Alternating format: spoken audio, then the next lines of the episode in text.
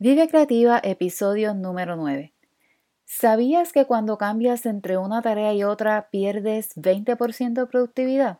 Así mismito. Si eres como yo, de seguro creciste pensando que el multitasking o el multitareas es una estrategia efectiva para ser más productiva. De hecho, yo lo tenía en mi resumen como una destreza deseable hasta que me di cuenta de que este método de multitareas hace más daño que bien y perder el 20% de productividad es solo el comienzo. Quédate conmigo que hoy desmantelamos la glorificación del multitasking.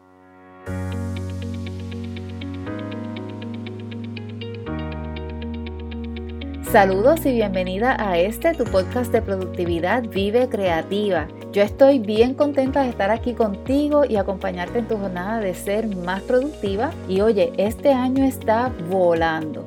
Si escuchas esto el día que sale, ya estamos en la última semana del mes de abril del 2021 y esto va a las millas. Por eso es tan importante que utilicemos nuestro tiempo provechosamente porque sin un plan de acción se nos van los días, las semanas, los meses y hasta los años. Y no vemos realizados esos proyectos que tanto queremos hacer. Así que yo quiero que me cuentes cuáles son tus proyectos y qué te detiene de lograrlos porque yo quiero ayudarte a accionar esas ideas. Y de paso, si tienes una amiga que necesita esta información para también activarse con sus proyectos y ser más productiva, te invito a compartirle este podcast. Puedes enviarle un enlace o sacarle un screenshot de tu pantalla, compartirlo en tus redes y taguearla. Vamos a correr la voz para que juntas podamos llegar de donde estamos a donde queremos llegar. Y si esta es la primera vez que estás aquí, que sé que hay algunas oyentes nuevas por acá, mi nombre es Aixa y estoy contigo cada miércoles conversando sobre productividad para la emprendedora digital. Así que te comparto consejos accionables, herramientas y estrategias para manejar tu tiempo, tus proyectos, lograr tus objetivos y potenciar tu emprendimiento para que vayas de donde estás a donde quieres llegar. Y bueno, vamos a lo que vinimos, que este episodio empieza ya.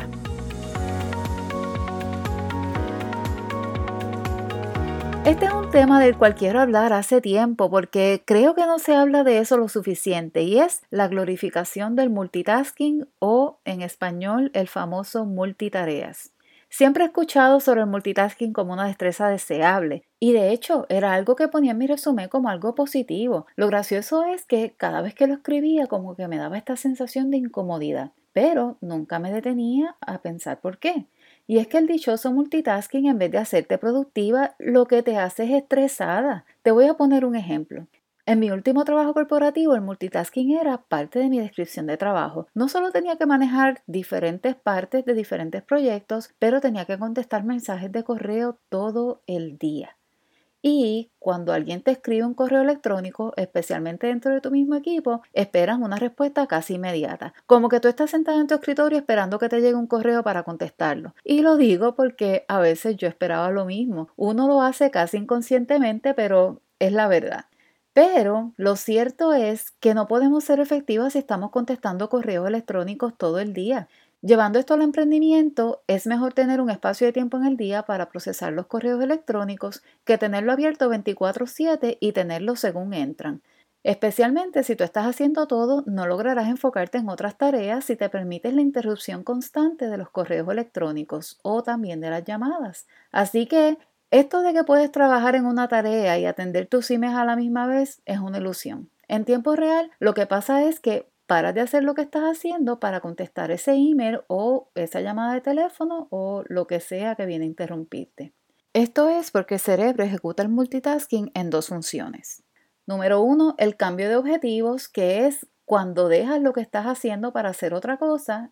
Y número dos, la activación de roles, que es cuando tienes que pensar en lo que necesitas activar para hacer esa nueva tarea. Y en este brete o en este cambio, perdemos un 20% de productividad porque perdemos enfoque en lo que cambiamos de una tarea para enfocarnos en la otra.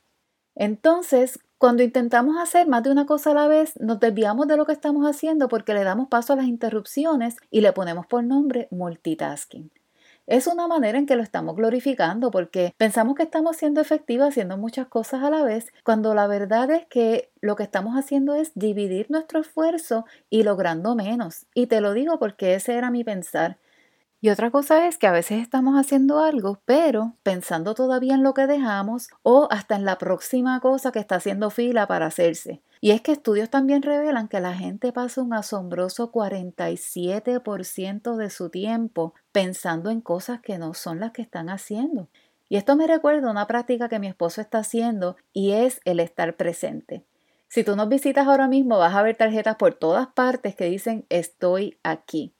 Esa es la manera de mi esposo recordar la práctica de estar presente. Y yo me he animado a practicarla, aunque te confieso que a veces mis pensamientos van a 100 millas por hora pensando en diferentes proyectos o tareas que tengo pendientes, pero cuando estamos presentes estamos completamente activadas en lo que estamos haciendo y eso nos permite ser más productivas. Así que esto de estar presente es tremenda práctica para la productividad. Por si todavía no crees que los efectos del multitasking no son tan grandiosos como se pintan, te comparto más resultados de estudios que prueban las consecuencias negativas del multitasking. Número 1. Aumenta la ansiedad. Número 2. Detiene tu ritmo de trabajo. Y número 3. Reduce la creatividad y la productividad. Pero no quiero dejarte abrumada pensando en la influencia negativa del multitasking. Esto te lo comparto para crear conciencia, pero más que eso, quiero impulsarte a que seas más productiva. Así que, ¿cómo podemos alejarnos de los efectos negativos del multitasking? Número uno, usa los bloques de tiempo en tu planificación. Esto te va a permitir enfocarte en una actividad por un espacio de tiempo determinado y así vas a aumentar tu enfoque. Número dos, limita las interrupciones. Si tienes el teléfono al lado con el bling bling bling de los emails o de textos o la llamada que suena, apaga esas notificaciones, saca el teléfono de tu cuarto, creo que lo he mencionado en otras ocasiones. Haz lo que tengas que hacer para minimizar ese tipo de interrupciones que minimizan tu productividad. Número 3. Crea espacios de descanso entre tus tareas para que el cerebro tenga tiempo de hacer ese reset, ese reinicio entre una actividad y la otra. Por último, quiero recalcar que no todo multitasking es malo, especialmente cuando se trata de medios electrónicos. Se hizo un estudio donde se comprobó que mezclar medios visuales y de audio aumenta la capacidad sensorial de los participantes. Por ejemplo, escuchar música mientras haces otra cosa puede ayudarte. En mi caso, dependiendo de la música, me puede distraer porque me pongo a cantar, pero si es una música instrumental, a veces me ayuda a entrar en ritmo. Igual con los podcasts, algunos puedo escucharlos mientras me ejercito o limpio la casa, pero si estoy cocinando, mejor escucho una musiquita porque si el podcast está interesante, el arroz me puede quedar soso, con demasiada sal o alguna tragedia culinaria. El asunto es que estés alerta de cómo trabajas mejor y de qué cosas interrumpen tu ritmo de trabajo para que puedas diseñar un plan que maximice no solo tu tiempo, pero tus esfuerzos. Espero que este episodio haya renovado tu visión de lo que es el multitasking y que estos tips que te compartí te ayuden a mejorar tu zona de enfoque para que seas más productiva. Con esto me despido por hoy, pero no sin antes invitarte a que te suscribas al podcast si es que no lo has hecho para que recibas notificaciones de episodios nuevos y te mantengas al día. Si ya te suscribiste, muchas gracias por tu fiel escucha. Te recuerdo que estoy aquí cada miércoles, así que te espero la semana que viene.